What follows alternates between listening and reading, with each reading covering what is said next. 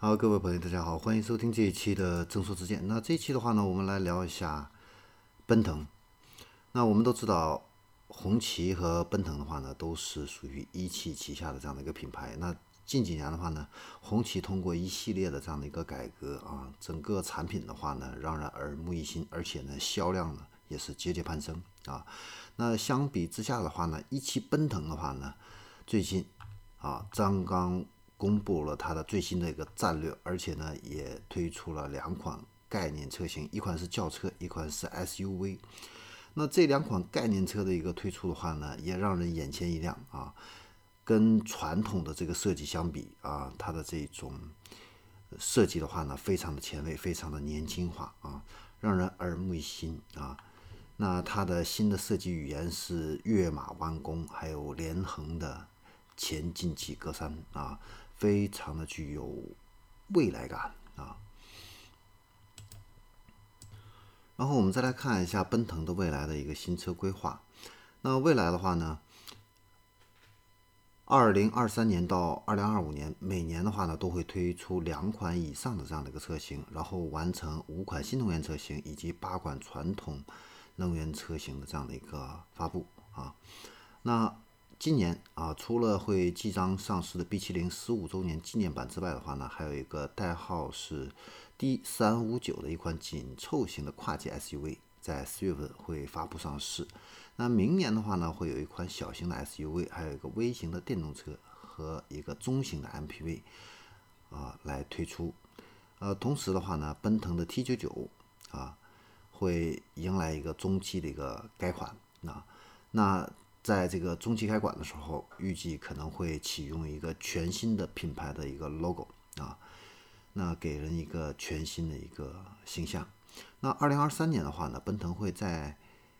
发布全新的紧凑型的 SUV，还有一个紧凑型的这样的一个轿车啊。同时的话呢，奔腾的 T55 也会来迎来首次的一个改款。二零二四年的话呢，会推出首款小型的纯电动的 SUV，然后从家族里边呢取代现在的 T33 啊。同时呢，奔腾第一款纯电动的 E01 啊，也会迎来一个换代。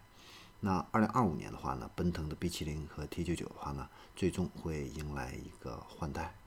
那根据奔腾的规划的话呢，将在二零二三年实现品牌的一个战战略的一个转型啊，年产的话呢要达到三十万辆。那到了二零二五年的话呢，年产要达到一个六十万辆啊，应该说呢，雄心勃勃啊，然后推出的这个车型的话呢，呃，也都保持了一定的这样的一个。密度啊，同时的话呢，它在售后服务这一块的话呢，也全面的提升。它发布了一个五幺八啊，智新服务权益啊，它包括三大方面十五个服务啊，其中比较有亮点的话呢，就是新车三十天免费退换啊，这个是对消费者是一个很大的一个保障啊。然后呢，四季它会有延时服务啊。然后呢，全程快速救援，四十五分钟保养啊，它保养都提出了一个明确的这样的一个时间啊。然后的话呢，车辆的话呢是终身的进行质保，而且呢五年啊免费的机油，免费的回厂洗车，免费的基础流量，免费添加油液，免费的检测换新啊，免费的易损易损件的一个更换啊。然后特殊日的话呢，它还会给你免工时啊。事故拖车的话呢，也是免费的啊。然后轮胎质保也都是免费的。所以呢，它的这一系列的这个售后服务措施啊，在目前的呃主机厂里边，应该算是比较全面的了啊。所以呃，奔腾啊，会不会继红旗之后啊，成为一汽啊？再次崛起的一个品牌啊，这个还真不好说啊，一切皆有可能。好，那这里是正说之见，我们这一期的话呢，关于奔腾的啊最新的一个动向，给大家分享到这里，我们下期